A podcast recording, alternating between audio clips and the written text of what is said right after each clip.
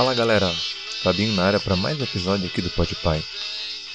Primeiro desejar um feliz ano novo para vocês, esse é o primeiro episódio do ano, então eu desejo que todos tenhamos aqui muita saúde e muitas coisas boas para compartilhar nesse ano novo. E vamos para o primeiro desse ano, né? Mas infelizmente o assunto é um pouco pesado. Deve ter visto recentemente um caso que aconteceu na Bahia onde um pai foi filmado espancando suas duas filhas em uma praia de Salvador. O motivo, segundo ele, é que as duas saíram para passear com um grupo de adultos com quem estavam e acabaram se perdendo. Quando foram finalmente encontradas, depois de um tempo, o pai as recebeu com chineladas. No vídeo compartilhado na internet é possível ver que ele chega a erguer uma das meninas do chão, bater nela e jogar com força de volta na areia. Olha, uma cena terrível, chega a dar até náuseas de tão forte que é.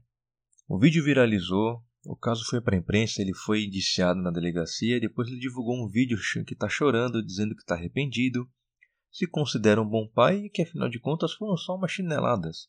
Afinal de contas, quem nunca levou uma chinelada?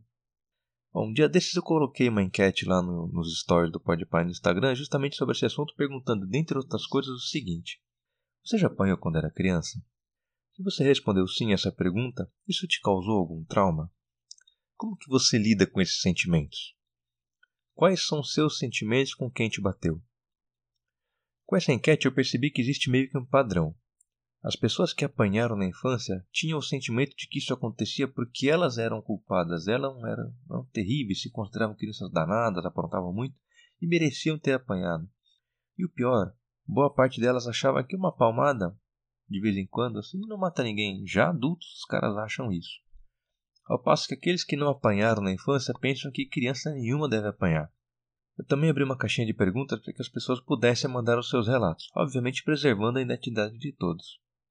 Eu recebi mais de uma dezena de relatos pelo direct, desde pessoas que apanharam e sofreram terror psicológico até mesmo de abusos sexuais, agressões gratuitas e pessoas que até hoje fazem terapia por conta dessas chamadas palmadas educativas, entre aspas. Nós precisamos falar de algo chamado filtro. Filtro que nós pais devemos utilizar para refletir e decidir Será que realmente é isso que temos que passar adiante? Temos que passar adiante tudo que passamos na nossa infância? Será que gostávamos quando gritavam com a gente, quando nos colocavam de castigo? Faziam terror psicológico, nos batiam? Com certeza você está balançando a cabeça dizendo que não. Óbvio que não, afinal não tem como sofrer qualquer uma dessas coisas dos nossos pais ou cuidadores e achar que foi bom, não é mesmo? Se achamos que foi tão ruim assim, por que passamos adiante? É comum pessoas que apanharam na infância chegarem à vida adulta dizendo que mereciam, como eu acabei de dizer. Não, você não merecia não. Por que uma criança merece apanhar?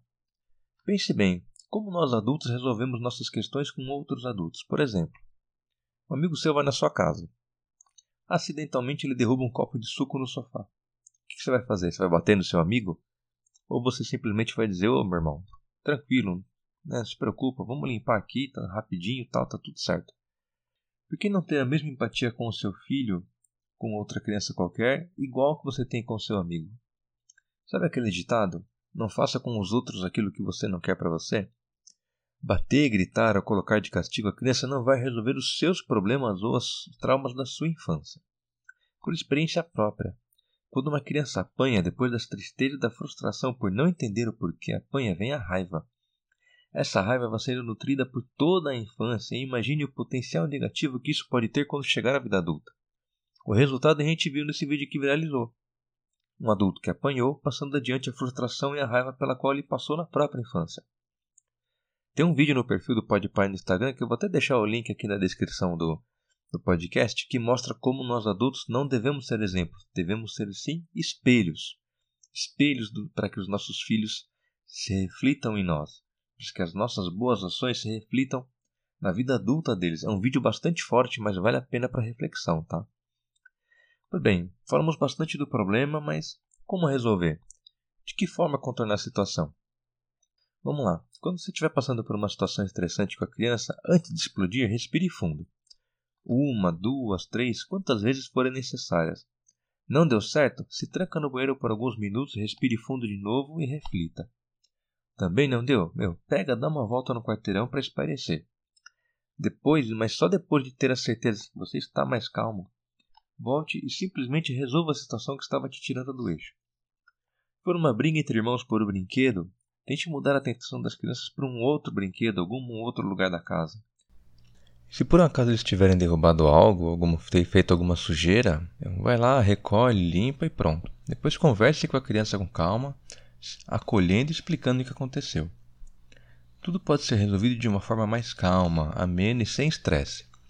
Existem formas e formas de dizer e fazer a mesma coisa. Inclusive, vejam vocês, educar uma criança. Não passe adiante aquilo que te fez mal um dia. Seja a barreira das coisas ruins. Filtre-as e devolva o carinho, o acolhimento, a compreensão e o cuidado. Dando tudo isso, você recebe de volta a confiança dos seus filhos. Eles saberão que podem contar com você sempre que algo acontecer, sem medo de repreensão e fazendo com que a relação de vocês fique ainda mais forte. Criar seus filhos com base na violência não gera respeito, e sim o medo.